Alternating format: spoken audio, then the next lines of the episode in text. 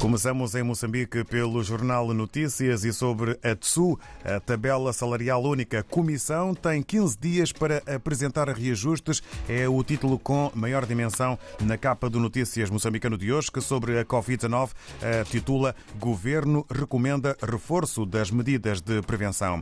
E no setor do turismo, operadores queixam-se da concorrência desleal para ler nas páginas interiores do Notícias. Quanto ao jornal O País de Angola, mortalidade infantil cai 175% nos últimos 30 anos em Angola. Com fotografia do plenário sobre o incumprimento de prestação de contas, Parlamento pede mão pesada às administrações municipais e missões diplomáticas. No desporto, palancas negras partem para o palco da CAN. E quanto a São Tomé e Príncipe, segundo a agência STP Press, ministro da Saúde pede engajamento dos técnicos microscopistas para a eliminação do paludismo. Na Guiné-Bissau temos o Democrata, que lança também dois títulos. Começamos pelo com a maior dimensão. Governo lança pedra para a construção do complexo educacional Mujad Mahmoud. E sobre embarcações, o título Venda de três navios, Sindicato de Sotramar pede esclarecimentos. Vamos até ao Brasil, que tem estado na atualidade do mundo. Vamos à publicação Estadão, que apresenta o título Governo de Lula deteta ameaça de novos atos golpistas, aciona Supremo Tribunal Federal e pede reforço da segurança em Brasília. Com fotografias de invasores, são várias caras que podemos encontrar no Estadão. Imagens comprovam que invasão em Brasília foi premeditada. Estadão identificou 88 extremistas. Algumas dessas fotografias fazem parte e acompanham este título. Ainda o Estadão a escrever: Nós vamos colapsar o sistema, nós vamos sitiar Brasília, disse uma extremista. Outro, com o nome de Bolsonaro no boné, orientou pichações no Supremo. Mais de 1.500 foram presos. E como há pouco a Paula Borges dizia: assim anda o Brasil.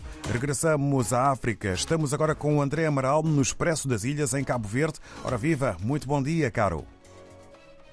Ora então, bom dia e bom ano para, quem ainda não nos ouviu este ano. É verdade, obrigado. Votos renovados também de um bom ano. Esta semana uh, fazemos manchete no Expresso das Ilhas com o novo regime jurídico do seguro obrigatório de acidentes de trabalho. Os ganhos e os impactos do novo seguro. Os sindicatos estão satisfeitos, as empresas criticam o timing e a forma como o processo foi conduzido. As seguradoras têm tudo pronto para começar e a inspeção Direção-Geral do Trabalho vai reforçar a fiscalização das empresas para assegurar o cumprimento dos pagamentos dos seguros obrigatórios para os trabalhadores. Há um aumento do valor pago pelas empresas, que dá maior segurança aos trabalhadores e que estes, em caso de acidente de trabalho, passam a receber indemnizações maiores. Destaque também para a entrevista com Oscar Santos, o governador do Banco de Cabo Verde, que assegura que o crescimento económico de Cabo Verde em 2022 vai ser o mais alto alguma vez registado na história do país. Em São Vicente, tudo se prepara para acolher a mais mediática regata do mundo. O Ocean Race vai chegar a São Vicente já na próxima semana e o Expresso das Ilhas dá-lhe conta de todos os preparativos que estão a ocorrer naquela ilha. Na sociedade falamos sobre uh, civismo na cidade da Praia. As associações da capital estão a defender medidas repressivas para que haja um maior uh, nível de civismo por parte das pessoas que vivem uh, na cidade da Praia. Na tecnologia, falamos sobre uh, inteligência artificial, uma continuação de um trabalho iniciado a semana passada. Uh, falamos sobre o chat GPT, a inteligência artificial e o número de utilizadores que está a crescer em Cabo Verde.